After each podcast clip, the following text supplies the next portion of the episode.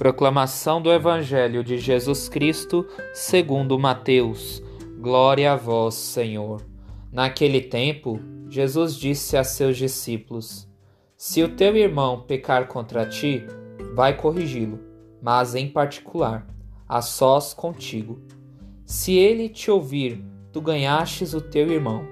Se ele não te ouvir, toma contigo mais uma ou duas pessoas para que toda a questão seja decidida sob a palavra de duas ou três testemunhas. Se ele não vos der ouvido, dizei-o à igreja.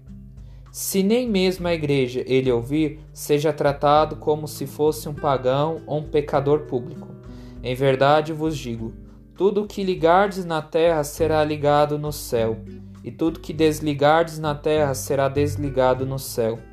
De novo eu vos digo: se dois de vós estiverem de acordo na terra sobre qualquer coisa que quiserem pedir, isso lhes será concedido por meu Pai que está nos céus. Pois, onde dois ou três estiverem reunidos em meu nome, eu estou aí no meio deles. Palavra da salvação. Glória a vós, Senhor. O nosso papel como filhos de Deus é estar aconselhando todos os nossos irmãos que vivem de vida errada. Não corrigir com o intuito de humilhar, mas corrigir com caridade, tendo paciência, mas falar a sós e não no meio das pessoas para não gerar fofoca.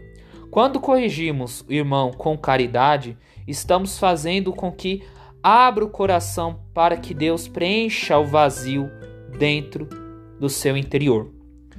Uma correção com amor, não estamos condenando o irmão pelo erro cometido, porque com o amor estamos demonstrando uma atitude de reconciliação pelo irmão.